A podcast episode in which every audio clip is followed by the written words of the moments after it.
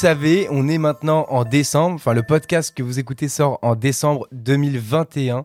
On s'approche donc de l'année 2022. On s'est dit avec Quentin qu'on pourrait du coup euh, aller regarder un peu sur Internet, sur, euh, sur euh, la toile, quelles grosses innovations, quelles, quelles nouvelles technologies ont pu euh, arriver cette année ou ont été un peu améliorées et mises sur le devant de la scène euh, cette année? Qu'est-ce qui a marqué finalement l'année Exactement. 2021 Et d'ailleurs, c'est un podcast qu'on va décliner ce- dans différents sujets. Là, on va parler de la tech dans sa globalité, mais je pense qu'on rentrera un peu plus dans les détails sur des produits tech euh, qui nous ont, genre les produits tech coup de cœur de cette année. Ouais. Je pense que ça peut être hyper intéressant de, de parler un petit peu de tout ça. Mais là, du coup, on va parler de façon générale de la technologie. Et tu nous as préparé un, bon petit truc là, un bon petit menu. Ouais, exactement. Bah, il y a eu plusieurs salons, vous le savez. euh, Il y a euh, tous les ans euh, des IFA, des CES, des Vivatech. Enfin, c'est que des salons qui, dans lesquels les- des technologies sont présentées, tout simplement. Et du coup, bah, j'ai un peu fait le tour de, des sites qui présentaient les, les- les nouveautés des, des salons. Et on a fait une petite sélection.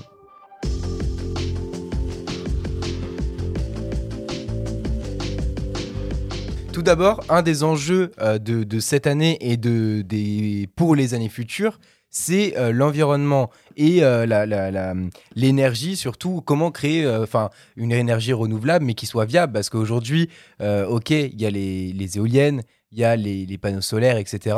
Mais, Recharge ma voiture électrique. mais la quantité de production, enfin la quantité d'électricité fournie par ces énergies renouvelables est pas suffisante. Donc, euh, il y a- il faut trouver des solutions, tu vois. Bah, le nucléaire, enfin, je veux dire, c'est c'est ce qu'il faut pour le futur. Ouais, surtout, ouais, c'est très renouvelable le nucléaire. Et bah d'ailleurs, la France elle, veut relancer des centrales nucléaires. Voilà, Complètement, ce, qui, ce qui est pas, voilà, c'est pas. Après, je sais pas si c'est pire ou moins pire que le charbon en Allemagne, tu vois, par exemple. Mais, mais tout ça pour dire que euh, on a une petite euh, start-up qui s'appelle euh, Skypool, qui envisage en fait d'exploiter au lieu de, c'est le même genre qu'une éolienne en fait, mais au lieu d'être euh, à, vision, enfin tu vois, c'est très, c'est très, euh, elles sont très proches du sol en fait les éoliennes, et du coup elles captent que les vents qui sont bah, à leur niveau. Et ben en fait le but, ça serait d'aller monter, de monter beaucoup, beaucoup, beaucoup plus haut pour aller en fait chercher les vents beaucoup plus forts qui sont en haut. Et en fait, euh, son engin, c'est une sorte de drone à la base au décollage. Puis après, il se transforme en cerf-volant qui, euh, qui est mis à peu près à 400 mètres d'altitude. Et en fait, ça permet d'extraire de l'énergie du vent en tirant sur un câble qui est relié à un générateur. Mais donc attends, de base, tu, si on fait le comparatif imagé avec par exemple une éolienne, là en gros ça serait un cerf-volant qui décolle Ah ouais, en fait, et qui on- capterait, euh, enfin qui récupérerait l'énergie du Voilà, vent en- en finalement, gros- mais bien plus haut, c'est ça? Exactement. En gros, le- les éoliennes, c'est à peu près à 100, 150 mètres, je dirais, euh, de haut. Et en fait, euh, peut-être pas. C'est peut-être. Ah oui, là c'est un peu abusé. Je pense que c'est les une éolienne, c'est plutôt. Non euh, mais c'est- 30 non, mètres, les, les vents, le vent qui va chercher, je pense que ça va être là, ça va être le vent qui va tomber à, ce- à cette hauteur-là. Je sais pas. J'avoue que les éoliennes, ça va être quoi? On, Dis-moi. on va, on va regarder éolienne hauteur directement. Euh, 50 hauteur mètres, du mât 80 à 100 mètres. Ah bah, hauteur, hauteur totale entre 120 et 150 Ah bah donc voilà, donc ça va me récupérer du coup avec, les pales et tout. euh, bah t'as déjà vu des, des, des cargaisons, enfin pas des cargaisons, mais des, des, des acheminements de- Oui, oui, oui, d'éoliennes. euh, c'est un truc de les ouf. transports. ah ouais, euh, les camions, euh, abusé. transport, euh, je sais pas comment ils appellent ça. Et l'anecdote, euh, euh, euh, la Tour Eiffel fait 324 mètres et le London Eye fait 135 mètres, la grande roue à, Londres. Voilà, Voilà, au moins vous avez un petit comparatif. vous avez le petit comparatif. Du coup, j'avais raison en disant 150 mètres, tu vois, j'étais pas, oui, j'étais pas à côté de la plaque. Non, non, complètement. Donc il raison. récupère le vent à cette, euh, cette hauteur-là, mais alors que la, donc la- le drone qui va envoyer en fait le cerf-volant euh, va monter jusqu'à 400 mètres. Donc du coup le vent là-bas est beaucoup plus rapide et euh, le cerf-volant va être relié à l'aide d'un câble jusqu'à un générateur qui va en fait euh, le générateur, enfin le cerf-volant à force de tirer. Générateur qui serait au sol. Voilà, c'est ça. Donc le, le cerf-volant va tirer sur le générateur qui va euh, produire de l'électricité. Là où ça peut pas, enfin ça peut être compliqué, c'est déjà 400 mètres de haut. Pas tout, t'es pas au niveau encore des avions, mais euh, t'as quand même. euh, Ouais, tu peux arriver dans un plan de vol. tu peux arriver dans des zones où voilà où t'as pas forcément le droit ou quoi. Donc euh, là-dessus, il faudra faire attention. Mais en fait, les niveaux infrastructure, coût de production, tout est réduit en fait parce que t'as pas besoin de pro- produire des énormes pales, etc. C'est des gros cerfs-volants en fait qui vont tirer. Ouais, mais en même temps, genre, euh, enfin, imaginons un câble. euh, Genre, Ouais, le, mais- le câble, c'est chelou. Enfin, un moment, euh, t'imagines, il y a quelqu'un qui se balade à côté. Bon, pour se balader à côté d'une éolienne, faut le faire. Mais c'est Bah ouais, possible, tu ça vois, en général, zone, les mais- éoliennes, elles sont dans des champs. Je pense que ça va être le même principe. Mais euh, éventuellement, en fait, tu peux dédoubler. C'est-à-dire que tu as une, éo- une éolienne en bas et tu montes un câble. euh, Enfin, peut-être dans les mêmes zones, tu, tu fais Ah oui, la- ouais, oui, là par euh, l'étage au-dessus, tu vois, par exemple, c'est, euh, ça serait ça. Pour le moment, en tout cas, le prototype qu'ils ont créé, euh, il fait un la, toile en fait de, du- du cerf-volant fait 1,3 mètre et elle peut fournir une puissance de plus d'un kilowatt. Mais du coup, l'entreprise, c'est, une entreprise suisse d'ailleurs, D'accord. veut d'ici 2025 un modèle de une, une toile du coup de 25 mètres. Donc là, on, on sort de, on sort de, Ah, ils on, vont en haut, là. ben, ouais, on, on change de step là, et euh, ça permet d'atteindre, une- ça permettrait d'atteindre une puissance de 3000 kilowatts. Donc on est déjà sur un truc un peu plus, un peu plus puissant quoi. Donc en vrai, en termes de, je trouve qu'en en termes d'enjeu, il exploite plutôt bien le, le- la problématique. Moi, de- c'est juste sur la réalisation que j'ai encore du mal à, à le percevoir. Mais c'est vrai que ça peut être intelligent d'aller chercher encore plus haut. Ça. Comme chercher plus loin dans, dans la mer éventuellement en mettant ouais, des, mais, des le, balises. le mais problème, vrai que- mais le problème de la mer, en fait, c'est que ça va, en fait, ça détruit des. Quand il y, a- des éoliennes qui sont dans la mer et qui d'ailleurs sont assez efficaces parce qu'en fait, elles, sont, elles sont placées dans le sens des courants, donc forcément, elles tournent euh, non-stop. Euh, mais elles, elles sont vent. sur des sortes de mini-îles flottantes, euh, on est bien d'accord. hein. Mm, bah, Il y, en a qui sont- il dans, mises sous l'eau, justement Ah pour, bon euh, ouais, pour euh, vraiment être attirées par les courants. C'est des, ça s'appelle pas des éoliennes, mais c'est des, en gros, c'est les éoliennes aquatiques. Je sais plus exactement le nom qu'elles ont. Hydroliennes. Il- ça doit être ça. En vrai, il y a oh, moyen. oh, eh, Il y a moyen. Et en fait, le, hum, le, problème de ces, de ces- ces hydroliennes, c'est que déjà, c'est c'est moche. Et même si c'est sous l'eau, en fait, ça va détruire des, des écosystèmes en fait, marins qui, bah, qui ont rien demandé, tu vois. Donc, en fait, euh, J'ai sorti hydrolienne comme ça. Je viens de C'est ça. ouais, ok, d'accord. Incroyable. Il est fort En l'animal. même temps, c'est logique, tu vois. Lien, euh, hydro. Bah, ça euh, pourrait être alien. Non. Non. No God. Fuck. Donc, du coup, euh, ouais, voilà, ça détruit des écosystèmes, alors que je pense que dans l'air, il y a moins déjà d'écosystèmes. Tu vois, les oiseaux. Ok, Oui, oui, oui, ça bon, peut ça, les, déranger un peu sur leur trajet pour euh, migrer, mais je pense que c'est pas la même chose que, Non mais c'est vrai que euh, dédoubler une éolienne qui est déjà présente en rajoutant ce système-là euh, en étant plus haut, ça. ça peut être pas mal parce que du coup en fait tout est déjà sur place. hein. Finalement euh, les trajets euh, euh, d'énergie. mais ouais, et exactement. ça, et même après, pour récupérer l'énergie et pour la renvoyer après même- dans oui, le circuit plus- plus simple. national, voilà, c'est quand même, c'est quand même plus simple. Donc je pense qu'à terme, ça serait, je pense, que ça serait le mieux à faire, tu vois.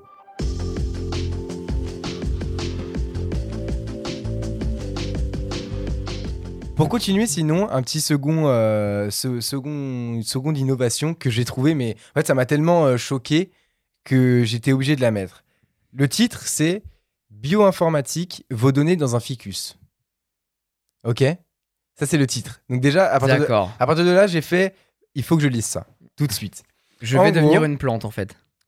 Le- le- L'entreprise s'appelle Grow Your Own Cloud. Ok Ok. Elle propose de stocker les données informatiques dans le code génétique de vos plantes. Ok Plutôt que sur de lointains euh, data centers énergivores, cette méthode a avant tout l'avantage d'être compacte. En fait, euh, l'ADN. Bah, compact, ça dépend de la plante dans laquelle tu la bah, mets. c'est un hein. petit ficus, c'est des petits ficus comme ça.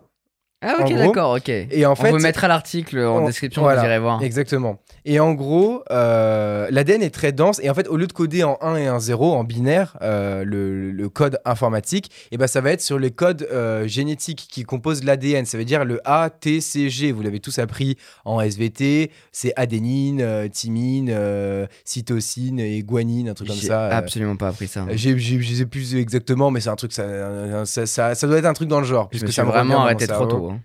C'est possible, c'est possible. Euh, le but, en gros, de cette technologie, c'est de permettre bah, des économies d'énergie. On sait très bien, les serveurs, c'est un truc qui, est une grosse problématique. Et d'ailleurs, on prend par exemple euh, Gmail, c'est une de leurs plus grosses problématiques. C'est les gens, en fait, bah, même moi, hein, il y a beaucoup de mails que je, garde. Et j'ai même, on a tous des adresses mail un peu poubelles où en fait, on a 10 000, 20 000 mails dessus de pubs de Plein de merde. Et en fait, merde. ces trucs-là sont stockés dans des serveurs. Et ces serveurs-là, ils consomment énormément Bah, d'électricité. en fait, finalement, aujourd'hui, c'est les data centers qui grandissent puisque le réseau informatique grandit aussi. ça. Et donc, c'est vrai que ça devient énormément. Enfin, on parle de. euh, euh, Ah, j'ai perdu le terme. Mais de. hmm, numérique, données numériques, bionumérique, euh, Hmm, écologie numérique, traçabilité numérique. Bref, un terme comme ça pour dire que euh, une, t'as une empreinte numérique qui est c'est peut-être importante. empreinte numérique. C'est peut-être empreinte numérique. Oui, mais l'empreinte, insupportable. oui, mais l'empreinte numérique, en gros, c'est c'est euh, le En gros, toi, combien tu, tu dépenses en Oui, c'est ça, énergie à travers tes actions sur Internet, actions sur à travers le web. C'est ça, c'est ton empreinte numérique. Et ouais. voilà, et bah ces trucs-là, c'est c'est quand même un, un enjeu hyper important puisque forcément ça se développe. Réchauffement climatique et surtout avec avec euh, tout le enfin on- la terre est dans la merde hein, on, on va pas se mytho et du coup plus ça augmente mais plus ça augmente en fait plus on avance dans le temps avec les technologies plus on pompe sur la terre et moins on fait d'efforts en fait finalement alors que et, et- et du coup ça ça serait quand même une, un moyen de de contrer cet enjeu parce que déjà de 1 le ficus bah, il va produire de l'oxygène donc ça, c'est quand même une bonne chose, puisque c'est un peu ce qui nous permet de respirer et de vivre sur cette fucking terre. Et euh, bah, de deux, ça permet en plus de stocker dedans. Enfin, je veux dire, C'est vrai que c'est intéressant parce que ça permet en plus d'avoir les informations qui sont directement avec nous, à côté de nous finalement. ouais, c'est ça. Faut juste pas faire pirater son ficus quoi, c'est chiant sinon. Ouais, c'est c'est un peu relou. Mais justement, euh, là-dessus, on n'a pas, on n'a pas euh, énormément d'infos euh, sur la manière de, euh, de lire les données, justement, sur, euh, sur les ficus. Pour le moment, apparemment, ça nécessite des manipulations en laboratoire. Hein, ça m'étonne pas du tout. Déjà, il a réussi à coder un truc dans un ficus, le mec, bravo. Et je hein, sais euh, même pas comment c'est On faisable. peut lui dire, je sais, même- je sais même pas comment c'est. je sais pas. Mais je, je sais pas si c'est genre, en gros, bah, de la même manière que tu vois, qu- quand t'as un 1-0, un 1-0, un 1-0, bah ça ouais, fait. mais comment tu l'intègres dans le, dans le code Ouais, génétique bah, en fait, est. Surtout que le code génétique est déjà présent. Puisqu'en fait, euh, le- il prend un ficus, tu vois. Donc Ouais. il, il a déjà une suite, en gros, son ADN, il est déjà une suite de ATCG, tu vois. Non mais euh, ce qui est ouf, c'est, enfin, je veux dire, la, la plante n'a pas une clé USB. euh, Enfin, Bah j'ai- oui, j'ai pas vérifié en dessous au niveau des racines. Faut peut-être que je regarde. Mais Et, euh, du coup, la startup, elle travaille sur une méthode d'accès distribuable aux particuliers. Donc toi et moi, on pourrait avoir notre propre serveur dans notre ficus. Et ce qui semble logique. Bah Mais ouais, à mais voir ouf. comment ça va se développer. C'est en concept là, c'est ça, c'est pas sorti. Ouais, c'est ça. C'est ça, c'est euh, c'est un concept, enfin, c'est le mec, il l'a il présenté en fait euh, lors d'un salon, mais il y a- il- c'est encore euh, chez eux, tu vois. D'accord, ok, ouais, parce que sinon c'est, ouais, c'est chaud.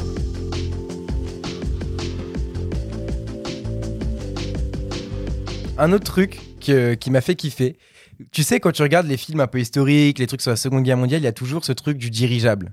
Et c'est un truc euh, qui aujourd'hui, je pense, euh, si ça existe encore, euh, enfin ça doit, ça doit peut-être exister dans sorte, mais c'est plus des trucs de tourisme, tu vois, où, où tu, tu, tu Je, je sais pas Je- s'il y a des Zeppelin comme il y avait à l'époque aujourd'hui, Bah, qui consommait juste- énormément. Euh, aujourd'hui, je crois que c'est plus des trucs qui, enfin, des ballons dirigeables, comme on peut le dire. Mais- C'est, ça vogue au niveau. Ouais, mais justement, moi je parle de zeppelin, tu vois, vraiment un, un zeppelin euh, comme à l'ancienne, tu vois, dans les, dans les trucs de la Seconde Guerre mondiale. avec ou la machin. capsule en dessous. Avec- ouais, euh, exactement, tu vois, avec la, le, le gros, l'énorme ballon avec Ouais, mais parce qu'il y a des ballons dessous, comme ça qui tournent, par exemple, euh, je pense aux États-Unis, Oui, quand il y a des matchs de, basket, Ouais, bah, t'as voilà, un énorme truc avec une pub. Mais c'est un ballon, euh, je veux dire, j'ai ballon dirigeable en tête, mais c'est pas le terme approprié. Mais c'est un truc qui ne fonctionne pas avec des énergies, enfin, avec de l'essence, par exemple. Oui, euh, non, mais bien sûr. Mais justement, et bah, en gros, le, le, une entreprise, c'est une entreprise, il me semble, euh, française. Ouais, c'est une entreprise française qui s'appelle Flying Whales, donc euh, les baleines volantes, qui développe un nouveau modèle de ballon dirigeable à l'hélium dont les premiers tests devraient débuter en 2024. Donc le but, ça serait pas de, de faire du transport touristique, donc euh, d'amener euh, les gens d'un point A à un point B, mais ça serait vraiment pour euh, réserver à, comment on dit, le, le transport de marchandises en fait. Et euh, D'accord, mais tu peux l'avantage, stocker là-dedans? alors voilà, justement, tu peux apparemment transporter jusqu'à euh, 60 tonnes. Ah oui, quand même. Donc c'est quand même pas mal en termes de Et matériel. déplacer comment? Et le l'avantage justement, c'est que ça permet de faire un vol aussi euh, stationnaire, ce qui est euh, relativement euh, intéressant quand il s'agit de transporter des marchandises dans des zones qui sont plus risquées ou où normalement seuls les hélicoptères par exemple sont peuvent aller peuvent s'y rendre, tu vois. L'avantage de ça, c'est que ça va être hyper Enfin, ça consomme rien en termes de, de comment dire d'énergie puisque c'est de l'hélium qui permet Ouais, de mais l'hélium, ça permet de le faire flotter en hauteur, pas de le faire bouger.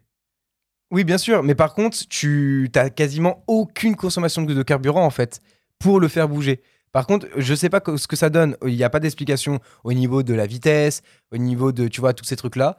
Mais par contre, euh, ça serait en. Pas sûr qu'il soit Amazon Prime celui-là. hein. Mais euh, par exemple, les trucs cités, c'est euh, que le ballon, il pourrait, il pourrait être chargé de transporter des pales d'éoliennes, des troncs d'arbres, des pylônes électriques, etc. Et, euh, et en fait, ça serait un moyen, euh, comme les bateaux, en fait, les gros euh, tankers là, qui permettent de ramener euh, des, paquebots, tonnes et ouais. des tonnes les gros, de, euh, de marchandises, et ben en fait, ça serait de, un peu la méthode futuriste de ramener ça et en utilisant un minimum de, de, de courant, en ayant un minimum d'empreinte écologique. Quoi. Ok, je vois. Donc en fait, l'idée, c'est de pouvoir transporter des marchandises en étant plus responsable vis-à-vis de la planète. Parce que c'est vrai que bah, on parlait de, de paquebot. Bah ça, c'est une vraie merde pour C'est l'environnement. ça, et, hein, pareil- c'est et, et déjà c'est la merde, et surtout qu'on on, on voit le, le dilemme que ça a posé pendant euh, là ces derniers mois où euh, il y avait un paquebot qui s'était complètement euh, renversé, qui avait détruit le port. Euh, au- C'était au Caire, je crois. euh, Non, il a pas détruit le port, il était bloqué dans un, dans un canal. Ouais, c'est ça, mais il était rentré, je crois, il me semble qu'il était rentré dans un truc, enfin, il avait défoncé un truc, j'avais vu une vidéo, c'était euh, c'était insane, et ça avait bloqué pendant trois semaines, je crois, Ouais. euh, tous les bateaux, sauf que c'est l'endroit dans lequel transitent toutes les marchandises. Et il me semble que c'est le canal de Suez. oui, c'est au de canal, c'est bêtises. canal de Suez, mais je sais plus si c'était le port du Caire, tu vois, ou c'était un autre port, qu'il y en a plusieurs dans, dans tout, le, dans tout le canal, donc... euh, c'était dans le canal de Suez dans tous les cas. C'est là où transitent en fait tous euh, tous les gros bateaux de marchandises. Et, euh, et l'avantage de ça, c'est que ça permettrait de. En fait, il y a, y a certains transports de marchandises qui se font en avion, mais ça coûte très cher et ça utilise beaucoup de carburant. L'avantage de ça, c'est que ça pourrait du coup emprunter des routes beaucoup plus courtes, simples, mais avec une empreinte écologique minimale, tu vois. Donc c'est, je pense, un, un, un des meilleurs pour moi transports euh, possibles pour euh, ce genre de choses. Et même en vrai, ils n'ont pas encore pensé l'entreprise à faire pour les transports d'humains, enfin pour nous, euh, pour, euh, pour, pour, pour transiter, faire un Paris-New York, etc. Mais je pense que ça pourrait être un truc. Parce que, ok, bon, ça va pas concurrencer le Hyperloop ou je sais plus quoi de, de, D'Elon Musk. Musk qui veut faire, mais, mais Disons, ça sera une énergie différente. c'est ça. Sachant que là, t'as pas besoin d'avoir d'infrastructure, mais j'ai du mal à, le visualiser euh, se déplacer. Enfin, comment il se déplace en fait. Bah, c'est avec des hélices en fait. Avec le vent, en fait, il, était, il, il va se déplacer avec le vent, c'est sûr.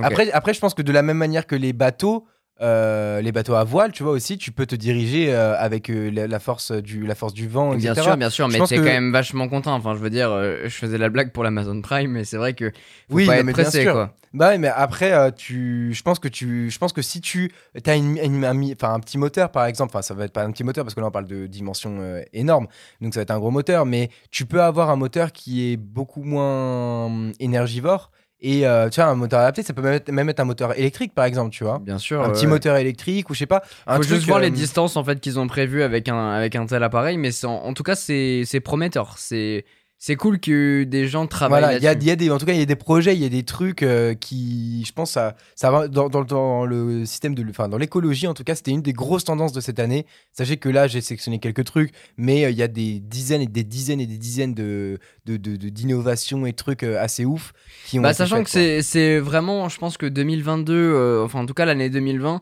contre l'année 2020, euh, de 2020 à 2030, je pense qu'on ça sera vraiment la dizaine d'années qui sera ouais. la décennie qui sera vraiment focus sur Bah, l'écologie. c'est surtout qu'en fait, on n'a pas le choix parce que là, c'est voilà, déjà trop tard. ça. C'est déjà trop tard. En fait, si on commence pas dès maintenant, et enfin, normalement, ça aurait dû faire 5-6 ans qu'on aurait dû commencer.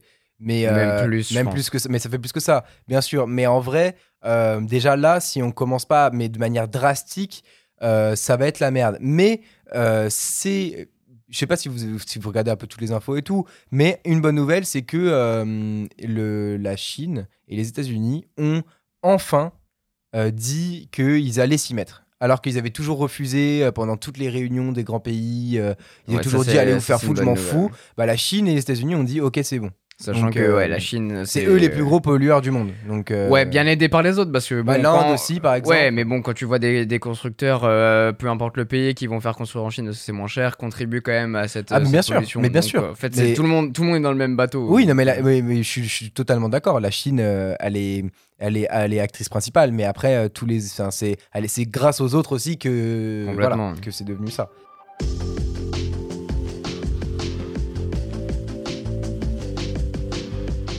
On peut passer au prochain, euh, au prochain truc que toi, tu, tu connais. euh, tu connais bien euh, comme produit, enfin bien, je sais pas si tu connais bien parce que tu l'as jamais testé. Je, ne sais euh, pas de quoi il parle. Hein. Je, c'est pas moi qui ai préparé l'émission. Il m'a, il me, Je le il guide. m'amène les sujets et il me guide. Cette fois-ci, on, est dans l'audiovisuel, c'est pour ça que je dis que tu connais bien, dans le De Vialet. dans le monde du cinéma automatisé. Euh, parce que la robotique s'aventure dans les milieux artistiques. Euh, L'entreprise Ah. Spleen présente le, le bras robotisé Jarvis, équipé de sa caméra, qui permet. bah, Enfin, je te laisse, je te laisse le décrire. Tu connais bien ce produit du coup, donc. euh, Il a une caméra là? Parce qu'en fait, le, le Jarvis. Ouais, il, a, il, est, il est équipé de sa caméra. Et après, il, est, il était commandé via une interface 3D, justement. Le laisse, en tout cas, euh, a- c'est peut-être pas ce modèle spécifiquement, mais euh, ces bras robotisés, c'est ce qu'on peut. euh, il faut l'imaginer comme euh, si vous êtes dans une, dans une entreprise qui fabrique des voitures. Et vous imaginez le bras qui va mettre, bah, choper une portière pour la mettre dans la carrosserie, etc. C'est exactement la même chose en plus petit. Et c'est un bras robotisé qui va nous permettre, via une caméra qui est mise dessus. Alors, dans les modèles que, que moi je, je connais, euh, c'est une, une RED par exemple qui est mise dessus. Oui, ou mais une caméra vrai, Harry, peu enfin importe, une Alexa euh, peu importe le modèle.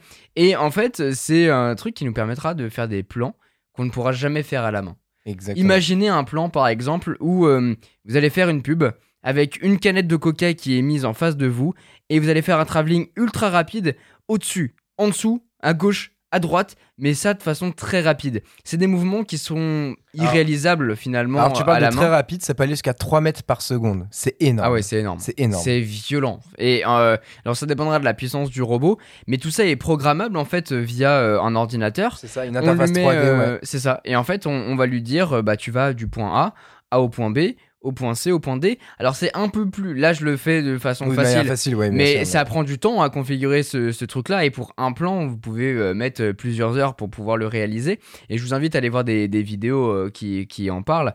Et, euh, et en fait, c'est hyper intéressant parce que du coup, on, on est plus limité par la créativité. Et c'est des robots qui sont aussi utilisés dans l'industrie du cinéma pour pouvoir Voilà. faire des, des plans euh, un peu sympas. Et justement, il Et on les reconnaît utile- très il- facilement. Il est très utile. Ah ouais, tu trouves? Ah, j'adore. Parce que moi, alors, par exemple, j'ai plus en tête, mais il me semble que dans un Fast and Furious, ils l'ont utilisé.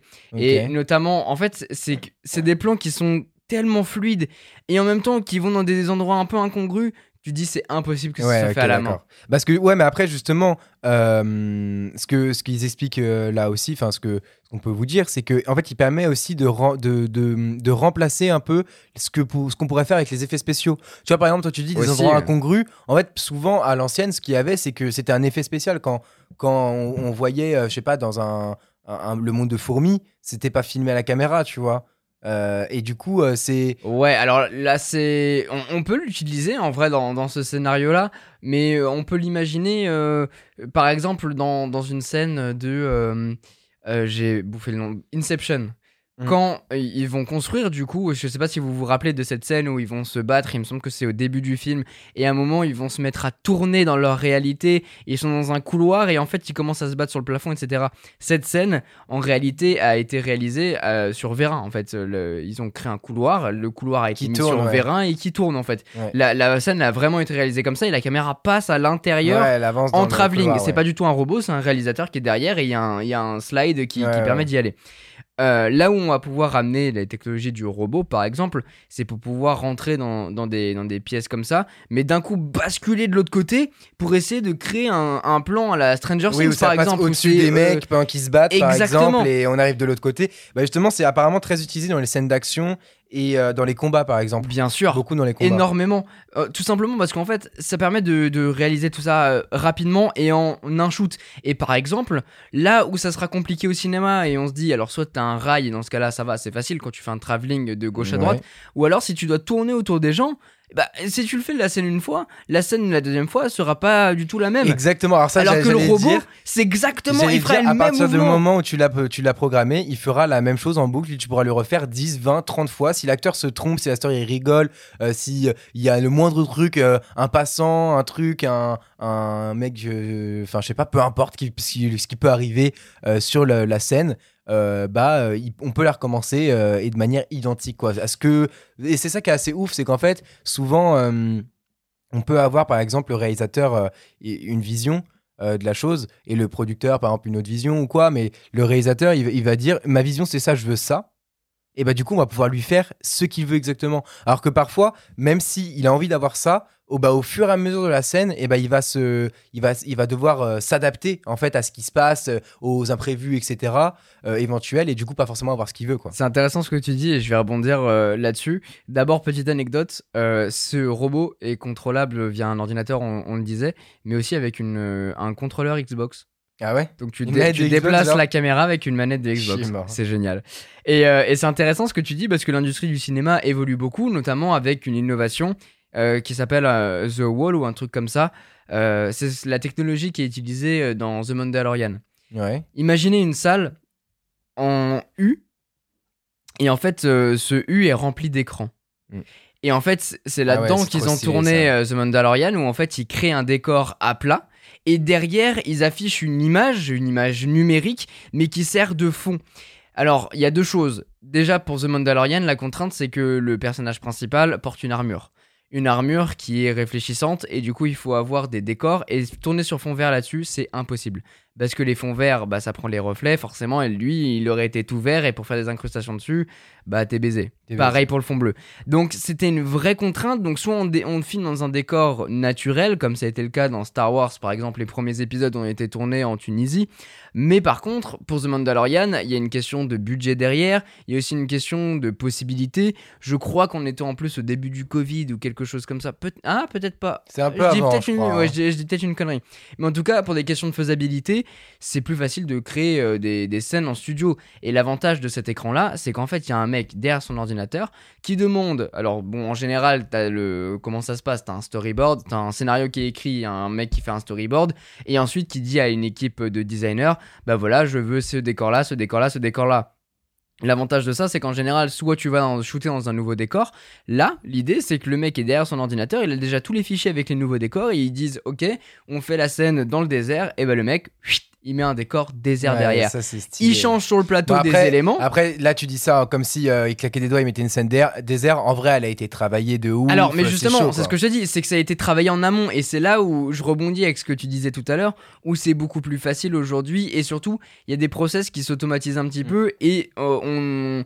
celui qui a envie, euh, par exemple, le réalisateur est sur place et nous dit ah euh, j'aime pas trop ce plan de vue là, je préfère que tu changes un petit peu en tournant le, le décor. L'acteur ne bouge pas, la caméra ne bouge pas, c'est le décor qui se déplace. stylé, Et en ça. plus, la caméra est reliée au décor, c'est-à-dire qu'il y a un capteur sur la caméra, et quand la caméra commence à faire un travelling, le décor bouge en même temps pour que ce soit naturel, parce que effectivement, hein, si vous mettez un fond qui est statique, ça se voit que c'est pas le, le bon endroit.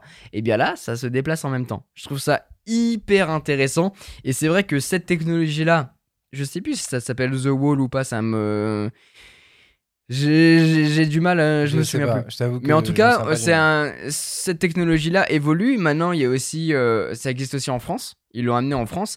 Et finalement, c'est des, des panneaux, c'est des télés, c'est des panneaux LED. Donc, tu peux en clipser autant que tu veux et faire un énorme truc. On peut imaginer, par exemple, euh, l'installation du Titanic avec euh, le plancher qui a été fait et tout autour, c'est des écrans qui simulent le, le contour du bateau, par exemple, ou une maison, ou Ouais, peu non, importe. mais en vrai, c'est trop stylé. Les, possibilités sont devenues infinies et surtout, en fait, Mais on peut tout shooter au même endroit. c'est ça. Mais après, est-ce que on perdrait pas un peu d'authenticité, tu vois? Alors oui et non, parce que je vais te donner un exemple par exemple. euh, je vais te donner un exemple par exemple. Quand on va shooter un Avengers euh, Endgame par exemple, Mhm. Et ben les acteurs ont un, ont un décor, donc ils ont deux trois euh, trucs euh, du, du désert ou des explosions machin, des voitures qui explosent, ouais. mais sinon tout le reste est en fond vert. Alors que là l'acteur est dans un vrai décor. Il est dans, la, dans le vrai univers. Donc pour l'acteur, en fait, c'est totalement bénéfique parce que Oui, il, est peut- vraiment dans peut jouer, ouais. il peut, il peut vraiment jouer, il est dans la situation, il peut vraiment interagir avec le décor, prendre un truc sur place, euh, machin, parce qu'il voit, il y a quand même, c'est quand même énormément de travail. hein, Ouais, mais je, par- parlais plutôt. euh, Là, là-dessus, je suis d'accord, mais par rapport à un, euh, bah, un Star Wars où on va tourner en Tunisie, là, tout est forcément. Tu vois, il y a plus de réel. Alors l'idée c'est de mélanger. Ouais. Il faut pas que ce soit que l'un que l'autre, mais dépendamment des contraintes qu'on peut avoir, parce que les contraintes sont pour la plupart Oui, budgétaires. Tu dois faire un film en Corée du Nord, bon, ça va être plus compliqué. Exact, Euh, Exactement. Et puis même, euh, je sais pas, à un moment, t'as des intempéries, euh, tu dois pas, t'as pas assez de budget pour déplacer toute Oui, c'est vrai que par exemple, t'as un truc en hélico, euh, bah il y a une grosse tempête, bah du coup tu es obligé de décaler, t'as des Et milliers de dollars d'équipe et ça. tout. ouais, et puis c'est aussi énormément de préparatifs en plus. Enfin, je, je connais pas toute la logistique pour Oui, réaliser un film, mais c'est. Bah, quand on voit tous les noms qu'il y a à la fin, euh, Ah ouais, mais on voilà. peut se douter qu'il y a beaucoup Mais de travail sûr. euh, derrière. Mais par exemple, j'ai rencontré un, un pilote qui, lui, tourne pour euh, des films Avengers, euh, pour, pour des Marvel, pour des Mhm. reportages sur Netflix.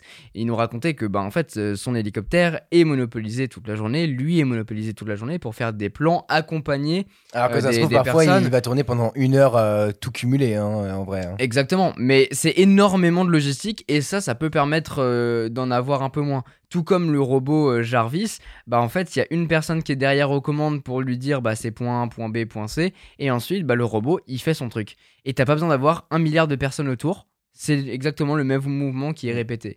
Donc c'est un- hyper intéressant à la fois pour le milieu du cinéma, mais aussi pour d'autres milieux, hein, YouTube, parce que MKBHD par exemple a un bras comme, comme celui-là. Je sais pas si c'est le Jarvis en question, mais en tout cas Je il a un bras si c'est vraiment euh, le meilleur, euh, la meilleure manière de l'utiliser aussi, tu vois. Mais bon. Bah, en fait, euh, j'avais il fait des trucs très stylés dans les vidéos que j'ai vu qu'il avait fait. Il avait fait des trucs très stylés, mais Mais justement, c'est ça qui est intéressant. que c'est pas un peu. que euh, il disait dans une vidéo que c'est euh, c'est très compliqué à utiliser dans le sens où c'est euh, très Bah, à chaque fois, c'est la programmation. en fait. à chaque fois, c'est la programmation et limite, en fait, à la main, t'aurais fait un truc moins clean, mais mieux. Enfin, mais plus rapide, je veux dire. Plus rapide, beaucoup plus rapide, ouais, ouais. Et, et du coup, ça a quand même, ça mène des contraintes, mais en même temps des plans qui peuvent être très stylés. Donc ça dépend en fait du temps finalement que, Que vous avez à que dédier à vous avez à, à Mais je pense que tu vois, dans Et- certains gros projets, c'est peut-être intéressant, tu vois. complètement. Mais par contre, c'est euh, c'est extrêmement cher. Ouais, bah oui. Je crois qu'il avait dit extrêmement il avait cher, pour euh, 500 000 balles, euh, rien que pour le bras qu'il avait. un truc comme 500 ça. 000, non, mais euh, je miserais pour un bon 150 000. Il me semblait que c'était ça. Mais euh, pas. truc comme ça. Mais euh, bon, en tout cas, on s'en rapproche. Ouais.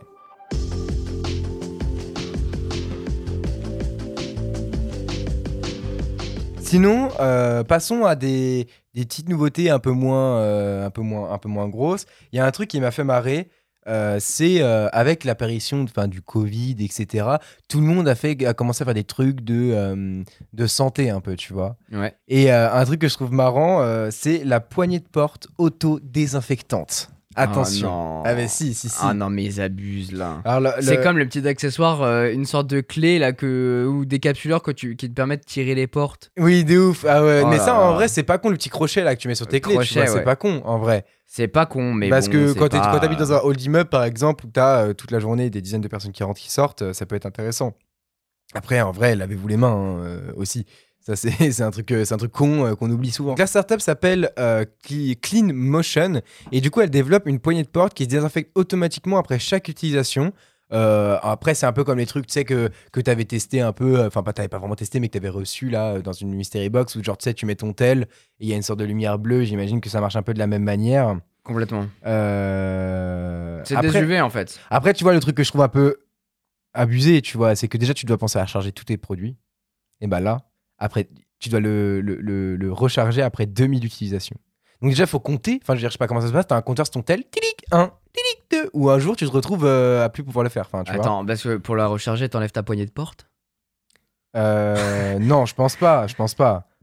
Euh, une fois la poignée relâchée par l'utilisateur, un anneau désinfectant situé à la base de la, de la poignée fait un aller-retour répartissant un liquide désinfectant. sous- Ah, mais en fait, ça me dégoûte. C'est-à-dire que t'as un liquide dessus ah, quand tu. Quand t'es le ouais. prochain qui. Je sais pas comment tu la recharges, t'avoue. Je pense que j'imagine que En fait, c'est du. euh, c'est un liquide, du- ouais. En fait, tu le recharges en s'appelle, euh, liquide euh, de truc. Enfin, du. Moi aussi, j'ai perdu le nom, il s'est échappé. Gel hydroalcoolique. Gel hydroalcoolique, C'est un ouais, truc dans le genre, je pense. Je, Je sais pense. pas. J'avoue que j'ai pas le- de vidéo quoi, mais je trouvais ça marrant d'en parler parce que on, on parlait de la euh, dernièrement, enfin c'était il y a longtemps maintenant, mais dans un podcast de tester une une euh, bah, justement une, Une serrure connectée. connectée. Ça, je trouve ça intéressant. Mais du coup là, c'est le connecté dans le sens euh, Abusé. dans le sens euh, vraiment on désinfecte. On envoie du dégueulasse, mais c'est un peu dégueu. C'est comme, euh, je sais pas, t'imagines, tu ouvres ta poignée, t'as un truc dessus, genre. hmm. Ah ouais, ah ouais, non, non, c'est impossible.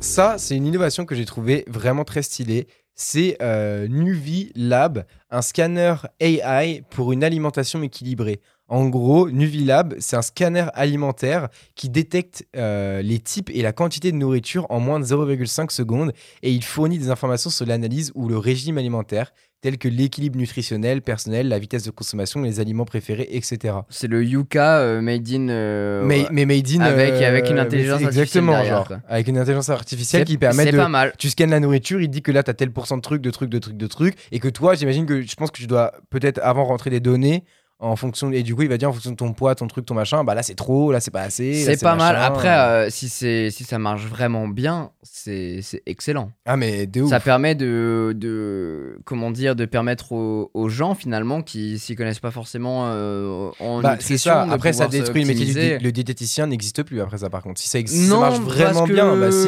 je pense que ça, ça marche de pair. Enfin, tu vois, ce, ce genre de truc ne te dira pas, euh, bah tel aliment tu peux pas, tel aliment Bah, faut limiter. Ben, Et à un moment, ça s'adapte Oui, aussi par rapport à peut-être quelle est la limite, tu vois? Est-ce que demain il peut pas y avoir une mise à jour qui dit euh, bah, on vous fait des régimes, tu vois? Tu ouais, payes, mais euh, il 10 te parlera pas de euh. ton intolérance euh, à certains aliments, par exemple. Ouais, d'accord, mais euh, ça, tu. Enfin, de toute façon, tu vas manger un, un aliment, tu vas devenir tout rouge, tu vas bien comprendre que t'es intolérant. Non, il y a plusieurs tu degrés vas d'in- péter, d'intolérance. euh, Ouais, tu vas péter plutôt fort, ça, ouais. tu vas mal digérer, tu vas machin, donc euh, tu vas le capter. Donc du coup, tu vas, tu sais, tu peux faire modifier. Genre par exemple, euh, je sais que j'avais déjà une, une appli où par exemple, tu, tu, il y avait plein de plats en fait, en fonction de, de tes trucs, tu choisissais. Et si dans un plat, par exemple, il y a un truc que t'aimais pas ou quoi, et bah tu fais non. Et soit il te le change, si tu veux le changer, soit il te le met pas, ou tu vois des trucs comme ça. Moi, ce que je trouve intéressant avec ce truc-là, c'est si ça marche en reconnaissant tout. Le- Est-ce que le problème de, de l'alimentaire, je trouve, c'est comme par exemple sur les, sur les frigos. euh, ouais. Non, mais c'est pas ça, mais par exemple sur les frigos euh, Samsung, c'est hyper cool parce que euh, euh, t'as une caméra, euh, t'as un écran en façade avec une caméra à l'intérieur et tu vois ce que t'as dans ton frigo. Ouais, de ouf. Et en gros, il te dit euh, quand t'as plus de, je sais pas, de, de coca par exemple, c'est la deuxième fois que tu vas tomber sur Ça va, stylo. ça va. Je vais te On fumer. dirait les profs là. Je vais te fumer. C'est la dernière fois que tu fais tomber son stylo, Aurélien. C'est la dernière fois. Mais en gros, euh, il voit, tu prends une canette de coca par exemple et il te dit attention, t'as plus de coca, commande-en. Hmm. Mais le problème, c'est que ça, au préalable, quand tu mets tes courses dans ton frigo, tu lui dis alors j'ai deux euh, filets de poulet, euh, j'ai deux Alors, coca. ouais, non, mais de Et tu vois, ça c'est chiant, il faudrait qu'ils le reconnaissent Ah. directement, tout comme les boutiques Amazon où euh, bah, tu vas prendre ton truc et tu te barres sans, euh, sans Ouais, non, payer. mais de finalement. ouf. Enfin, Bah, tu après, payes, mais sans payer. après, tu vois, genre, je sais que bah, moi, quand j'étais à, quand j'étais à Francisco, on, on avait des projets de, de start-up et tout. Et je suis- j'ai été dégoûté parce que j'ai fait mon truc, un truc sur justement le frigo connecté. Et euh, un an et demi après, euh, Samsung a sorti le sien en mode euh, pépouze avec les mêmes trucs. Genre, euh, tu avais tout ce qu'il y avait dans ton frigo, il t'envoyait une notification euh, quand. Enfin, j'avais le seum. Mais bref, ça, c'est pas grave. Mais j'avais une petite euh, idée. Bon, je la dirai pas forcément ici. Si, je rigole, c'est pour vous. En vrai, euh, en gros. Non, mais moi, ce que j'avais pensé, c'est euh, surtout que la puissance de Samsung, c'est qu'elle peut le faire, tu vois. C'est que tu fais une sorte de partenariat, en gros, avec un, un supermarché. Et après, ça se démocratise pour, pour les autres. Où, en fait, bah, tu as toujours des QR codes en bas des, des tickets de caisse. Et ben il suffit de rajouter un QR code qui répertorie les produits que tu as dedans. Et du coup, quand tu arrives devant ton frigo, tu scannes ton QR code et boum, tu as toute ta liste de courses qui est rentrée. Et après, du coup, et ce que j'avais pensé aussi, c'est que du coup, tu as une appli sur ton tel. Et en fait, par exemple, tu es à ton taf. Il, il a, tu tu peux lui dire, par exemple, quel est ton travail, où est ton lieu de maison et tout. Et par exemple, le moment où tu rentres à ta maison, et ben, il va te dire Oh, tu passes à côté d'un franc prix, euh, t'as plus d'œufs euh, dans le frigo, n'hésite pas à aller en acheter. as- tu dois juste aller là, tu vois. Complètement, Ou, ou alors, euh, et si, ou sinon, si tu préfères le drive, c'est en mode teste ton frigo. Ah, t'as plus d'œufs, tu peux en commander. Et boum, puisque maintenant, t'as des trucs genre Uber Eats qui permettent de livrer la bouffe, bah tu cliques et boum, ça, ça t'amène ta bouffe, quoi. Un petit frigo Apple comme ça, ça serait sympa. Voilà, bah c'était mon idée à la base, mais du coup j'ai un peu le seum. On avait pensé Non, à deux. en vrai, c'est c'est c'est pas con du tout, euh, sachant que. Le QR code c'est un truc simple. Bah oui. Un peu la- un- un- soit un truc de QR code, soit après la- le, le NFT ça se débloque beaucoup. Ouais, ou alors peut-être même, qu'avec du- euh, je sais pas. genre quand tu rentres tes aliments dans le frigo, il y a un énorme euh, code barre dans le frigo qui te permet de détecter euh, qu'est-ce que tu mets. Enfin, je veux dire, euh, tous les aliments ont des codes barres, donc euh, il suffit de mettre des, un sort- une sorte de scanner qui englobe tout le frigo, et puis voilà quoi. Mm. Dès que tu mets un aliment, il fait tut. Ouais, ouais, mais t'es- notre- ça, ça revient quand même au truc où t'es obligé de scanner un par un, tu vois. Quand non, parce que c'est quand pas, comme t'arrives si, avec c'est 300 pas comme si tu passais euh, devant le frigo. Ouais, mais du coup, comment. Moi, alors, la problématique qu'on s'était posée aussi à ce moment-là, c'est ok, c'est très bien, t'as le truc dans ton frigo, mais comment tu fais pour euh, tes pâtes, euh, ton riz, ta purée qui sont pas dans le frigo, tu Ah vois. bah oui, c'est ça le problème. Donc c'est pour ça que le scanner, le ticket de caisse, t'as tout en fait. T'as même ton dentifrice, t'as ton PQ, euh, t'as tout. oui, dessus, mais tu il vois. pourra pas contrôler euh, ce, que tu, ce que tu gardes. Enfin, par exemple, tu, tu prends 3 œufs, euh, il peut pas savoir que t'as pris 3 œufs. Sauf si tu lui indiques. Eh, eh, eh, j'ai pris 3 œufs. Ouais, bah après, on a. C'est le problème, après c'est des capteurs. bah oui, euh, après, après c'est des capteurs dans euh, le frigo qui permettent de détecter. Et après, éventuellement, je sais pas, t'as un. Le, pour, pour certains trucs du pas, on n'avait pas les réponses à tout. éventuellement. Sinon, on aurait déjà lancé l'entreprise hein, euh, si on avait toutes les réponses. hein. C'est de la euh, merde ton projet. Mais euh, non, t'avais même des trucs du coup euh, où en fonction de ta liste de courses, après, ça te permettait. euh, on avait pensé à un petit partenariat Marmiton, tu vois, où tu fais un. Un où en fait, euh, ça te donne des recettes en fonction de ce que t'as dans ton frigo. Oui, bah ça, c'est ça, Samsung euh, c'est- le fait pour le coup. Ouais, bah oui, non, mais voilà. Donc c'est. c'est- Ouais, c'est de Voilà. la merde ton Ouais, idée. Ouais, on m'a volé mon idée.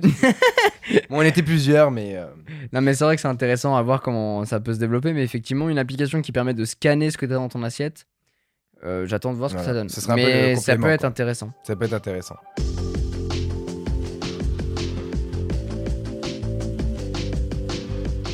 Passons du coup à une nouvelle innovation. On, a, on en a plus ou moins parlé euh, pendant qu'on faisait l'épisode sur le metaverse. Pour ceux qui n'ont pas écouté, il est très intéressant. Je vous invite à, Ah à- à, le mettre dans vos, dans vos j'aime et tout et d'aller euh, d'aller euh, l'écouter un jour. Il est assez rapide en plus dans une trentaine de minutes, donc, euh, donc, donc ça va, c'est assez rapide à écouter. C'est Aptix, H-A-P-T-X, qui euh, fait les gants exosquelettes pour une expérience VR toujours plus réaliste. Donc en fait, il- on en a parlé, je t'avais dit que euh, était en train de bosser dessus, euh, Mar- Mark Zuckerberg. euh, de son côté, mais peut-être que demain on va avoir une notification Aptix rachetée par Meta. Bah, c'est vrai qu'en fait, bah, c'est ce qu'il a, ce qu'il a envie. Le but, en fait, c'est des gants sensoriels qui permettent d'aller toujours plus loin dans la réalité virtuelle, qui en fait permet vraiment d'avoir les mouvements. euh, toto- to- enfin, to- le mouvement total de la main, tu vois, avec tous les micro-mouvements, en fait, bah, il va permettre de détecter ça, en fait, le gant, et après de le retransmettre dans, bah, dans le casque dans lequel euh, on regarde, donc l'Oculus. ou Pour moi, ce- c'est le futur genre de, la. VR, ces équipements. C'est de euh, c'est un. C'est Ready Player One, mais euh, voilà. Mais surtout, c'est un must-have. En fait, si tu veux vraiment profiter de l'expérience globale, il faut t'équiper. Et d'ailleurs, il y a des salles, il me semble, qui, qui ont ces équi- certains de ces équipements. Et bah justement, à la base, ils sont, euh, ils sont, ils sont été conçus pour un usage industriel, euh, mais c'est devenu, c'est un peu après rentré dans euh, l'entraînement, le design, la télérobotique, etc. Il y a plus de 100 130 points intégrés qui permettent de ressentir la forme, la texture, le mouvement des objets virtuels et la taille ou le poids. Ça, c'est un truc de ouf. En gros, tu prends un iPhone dans le monde virtuel, et bah tu vas ressentir que tu as un iPhone, genre. C'est un truc de Ah, ouf. c'est ouf. Dans les mains, genre, C'est une dinguerie. Pour moi, c'est ces innovations qui vont faire vachement avancer euh, la VR. Parce que la VR, c'est pour l'instant un casque. Mais on a des, des télécommandes qui nous procurent pas cette sensation de on s'échappe dans un autre monde. De ouf. Et avec les ambitions qu'a le metaverse, pour moi, ça fonctionne de pair avec ce, ce genre d'outils. Et il est obligé pour moi de vendre des outils comme ça pour donner cette, euh, donner cette prestation. Parce que oui, tu peux te déplacer dans la rue avec euh, ton casque et éventuellement faire des trucs, mais tu n'auras jamais le ressenti. Même si euh, les, les retours euh, haptiques qu'on peut avoir dans la télécommande sont quand même assez réalistes. Quand par exemple on tape avec une raquette de ping-pong Ouais. ou machin. Ouais, mais en fait, tu t'as pourras- pas cette sensation de. Enfin, tu vois, par exemple, je crois, le- on- la dernière fois, on l'a testé. Enfin, tu m'as fait tester un peu l'Oculus. On a fait le jeu du ping-pong, tu vois. Et c'est vrai que tu, quand on joue au ping-pong dans la vraie vie, on sent la balle dans la raquette. Là, Ouais, on bah le sent pas. Tu vois, on n'a même pas de petites on sent, si, vibrations. on, on sent, la- on sent la balle, mais on sent pas la raquette. Bah, moi, je trouve qu'on sent pas la balle. Ah si, on la quand sent. on la tape et tout, ah si, on la sent. t'as pas de. Pas comme quand on. Bah forcément, forcément. Non, mais, mais moi, bien sûr, mais- moi, je trouve que justement, Ah ouais, ah bah, ouais. Moi, je trouve qu'on la sent pas vraiment. et Genre par exemple quand, on euh, fait, quand on faisait du mini golf, je trouve que tu sens bien le, le fait que tu tapes dans, dans la balle. Ouais, mais je trouve que c'est moins abouti que, euh, par exemple, sur des manettes de PS5 ou de Xbox qui ont des vibrations qui vont vraiment changer en fonction de tel ou tel type de truc et tout. Je pense qu'ils auraient pu un, un peu accentuer ce côté manette, les Ouais. améliorer, tu vois. Améliorer, oui. Après, c'est vrai que je trouve ça pas mal. Mais dans tous les cas, ça ira euh, jamais au-delà qu'un produit que tu équipes complètement sur, Ah sur oui, ta non, main. mais par bien exemple. sûr, clairement, un truc qui Ça, prend le compte de ta main et te... Enfin, c'est, c'est, ça peut être que, qu'une dinguerie, clairement.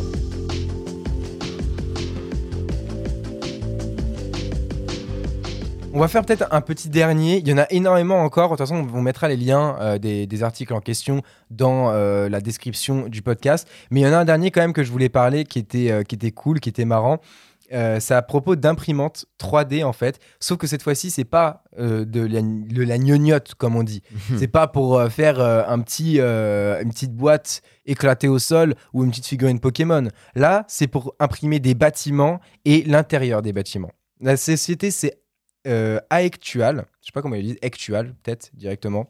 C'est une startup spécialisée dans l'impression 3D appliquée à la décoration et l'architecture. Elle permet aux entreprises designers et architectes de réaliser leur design à toute échelle.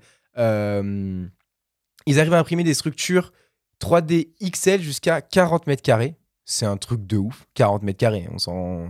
C'est plus grand que le studio là. Ah bah oui, oui, c'est c'est la taille de C'est- mon appartement C'est quasiment. la taille de l'appartement. Euh, il est possible de construire des meubles, des diviseurs, euh, d'espace, des revêtements de façade, de sol, de murs, du béton préfabriqué. Euh, c'est un truc de ouf. Tu peux choisir. En fait, c'est c'est Ikea, mais, que, mais dans un robot. Tu vois, genre, tu, tu lui dis, fabrique-moi le et ben il va te le faire. Ah ouais, et il fait meuble, mais que, enfin, je veux dire que l'intérieur ou l'extérieur du bâtiment aussi? Il fait aussi l'extérieur, justement. Il, a, il, y a du revêtement de façade et tout. Genre, c'est un truc de ouf. Genre, c'est fondé sur des valeurs de liberté dans le design, de durabilité, d'accessibilité. Euh, en fait, il crée en 3D l'architecte avec euh, bah, son, enfin, l'équipe en 3D l'appartement. Et après, bah, vas-y, robot, euh, lance, tu vois. C'est assez insane. Et c'est un truc de ouf. Et en plus, l'entreprise travaille qu'avec des matériaux écologiques et recyclés. Et donc avec une politique de zéro gaspillage et de commerce total. Donc on peut les féliciter. Franchement, c'est peut-être le petit pastille euh, de, euh, de, euh, de, de ce podcast. En vrai, c'est incroyable le concept. À voir comment ça fonctionne, parce que, enfin, je veux dire, oui, tu, enfin, c'est du BTP, il te crée une façade, mais pour aller créer un meuble en bois, tu vois, c'est différent. Bah, je sais pas. Peut-être que bah, justement, t'as as le matériau bois. Et après, tu fais le design en 3D et hop, go. Oui, Franchement, oui, je non, pense mais que en je, soi, vois pas où, je vois pas où est la limite en fait avec la, la- justement avec l'imprimante 3D. mais il y a pas de, li- je pense qu'il n'y a pas de limite, mais euh, disons, que- ah, je, je pense que je suis aussi très euh, pour le, le design euh, des, des meubles. euh, ouais, mais tu toute peux. Ouais, mais oui, mais oui, mais la partie design, elle se fait, elle se fait sur le logiciel 3D. En fait, c'est juste ça. Ouais, La mais pour moi, différence- pour moi, il y, a il y a aussi tout un côté Bah, artisanal, le traitement du bois, comment tu vas le faire, comment tu vas le déposer, comment tu vas le Bah conserver. ouais, mais je pense que ça, je pense que ça c'est juste une nouvelle manière de voir ce truc-là, tu vois.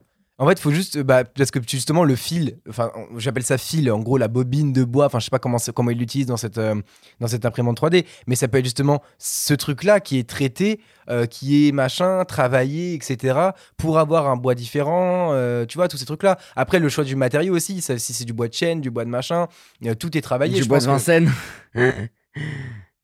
du bois de Boulogne et tout aussi, tu Eh, vois. tout. déforestation de Paris. Déjà qu'il n'y a pas beaucoup de verdure à Paris, il faudrait laisser les bois tranquilles, tu vois. Mais non, je pense que c'est une autre manière de voir les choses. De toute façon, ça n'empêchera pas d'avoir euh, d'avoir demain euh, des des comment dire euh, des, des bah, enfin, ce que tu dis tu vois que ça continue. Mais tu vois je pense que demain tu dis à, à Louis Vuitton euh, bah tu, tu fais les mêmes robes là que tu fais aujourd'hui. Mais en impression 3D tu as besoin d'embaucher personne c'est fait par un robot. Mais tu crois qu'ils vont dire non? Mais bien sûr que non ils vont le faire Je sais- ah, tu vois, je suis pas ah, sûr. mais si je suis sûr et certain. Avec un exemple comme Louis Vuitton en plus, euh, je Mais suis oui, pas sûr. je suis sûr et certain. Il y aurait peut-être une collection comme ça. Nike pourrait faire des, Ouais, des trucs aussi, comme ça. Mais en fait, c'est qu'en fait. mais là, là, tu parles de prêt-à-porter, Mais, oui, mais, comme bah ça. non, mais tu peux, euh, faire, tu peux faire des pièces uniques en fait. C'est ça le truc. Tu peux faire des pièces uniques. Bah non. Mais demain, euh, tu rappuies Tu sur le bouton et tu la réimprimes, ça fait une deuxième. Bah oui, bah Mais c'est est- pas une pièce unique. Non, mais d'accord, mais ce que je veux dire, c'est que tu peux en faire une pièce unique. C'est-à-dire que toi, t'achètes ce. T'achètes, euh, tu, tu demandes à designer un modèle qui est le tien. Tu vois, ils sont pas obligés de le réutiliser en fait. non, tu non, peux, mais euh, j'imagine. euh, Je comprends. Tu vois, un peu la même, le truc de. ah, Alors, justement, on parlait du NFT la dernière fois. Euh, bah, avec le NFT, c'est une. Cette table t'appartient de manière virtuelle. Tu n'as pas le droit de la réutiliser, tu vois.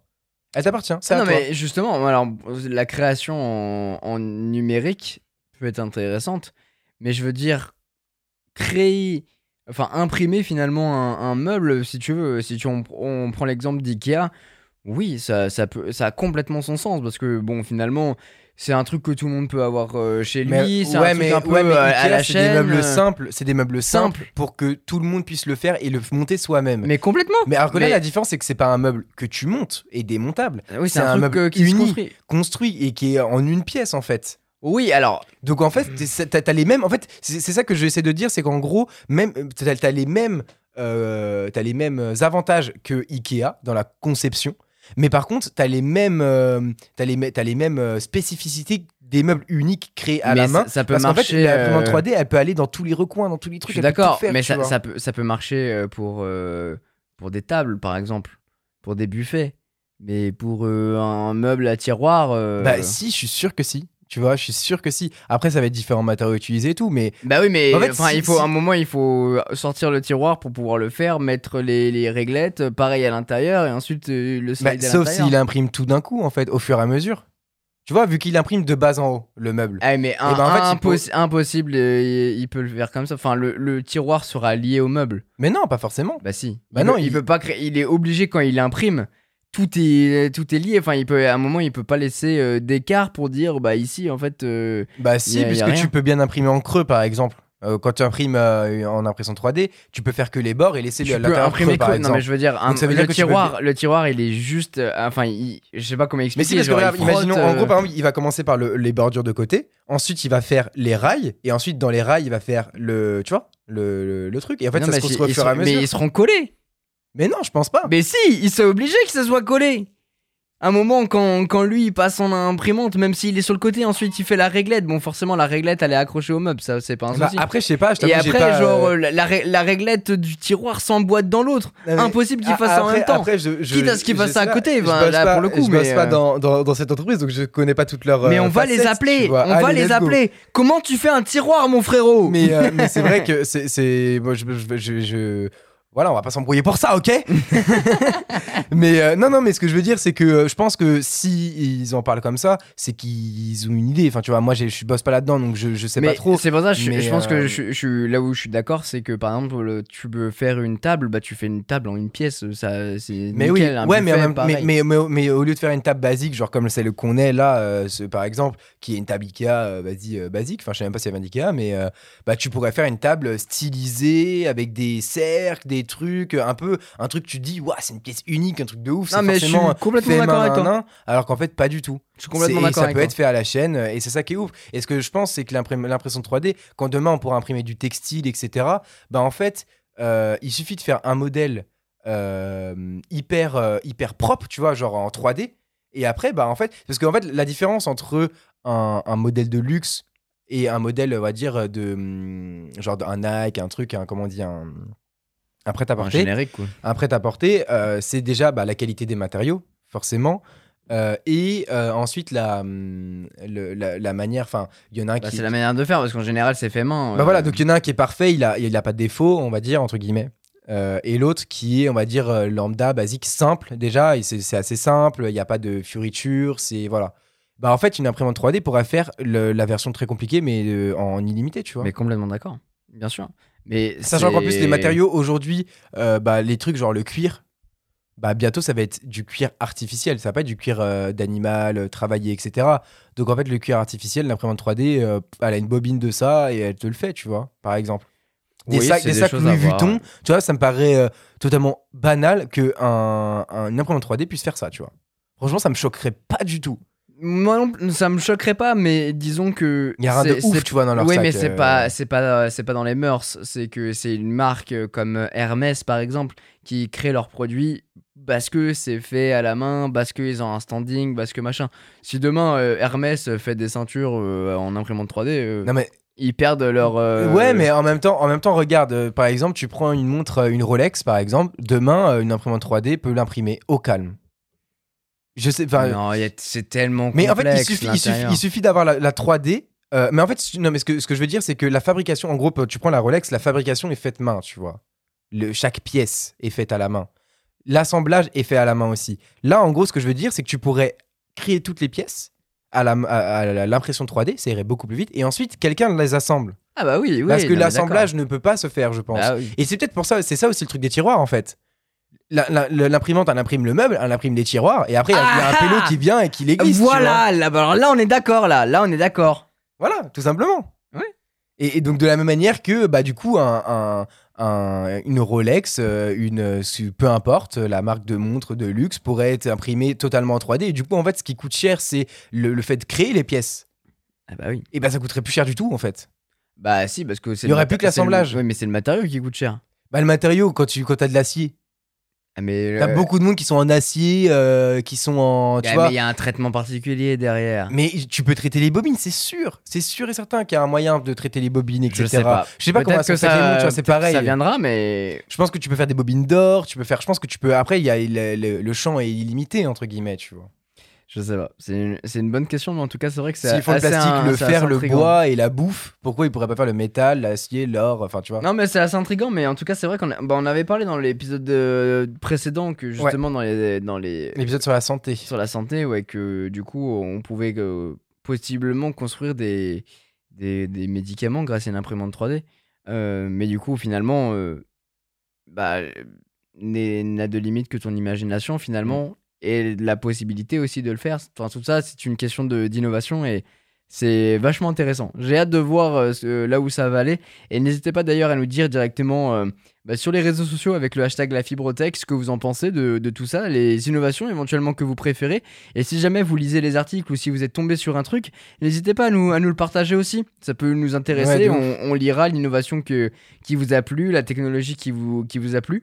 Et, euh, et éventuellement, on en reparlera dans un prochain épisode. Mais euh, j'espère vraiment qu'il qu'il vous a plu. Merci à Vassili de, de nous avoir fait cette petite sélection là, euh, les, Ouais, c'est normal, y a pas de souci. les petites, euh, les petites Ça tendances tech de 2021. Et comme on vous disait au début de l'émission, je pense qu'on on vous présentera un peu les, les, les produits. On fera des petites compilations euh, en cette fin d'année euh, en podcast de nos produits coup de cœur par exemple. Ouais, on Euh, n'a pas eu trop eu le temps du coup euh, d'en parler là dans cet épisode. non, mais on fera un, un épisode euh, Dédié, complet- ouais. dédié sur ça, avec des, des, des produits éventuellement qu'on a pu tester cette année sur la chaîne qui nous plaisent, ou alors euh, des produits à acheter pour Noël par Mhm. exemple, ou euh, il y a le CES 2022 qui apparemment euh, est prévu, donc peut-être qu'on fera une, aussi une, une compilation sur les meilleures innovations, mais en tout cas on a pas mal d'idées, n'hésitez pas à nous en partager si jamais vous avez envie, et puis euh, dans tous les cas on se retrouvera très bientôt pour un prochain épisode. C'était Quentin, Et Vassili.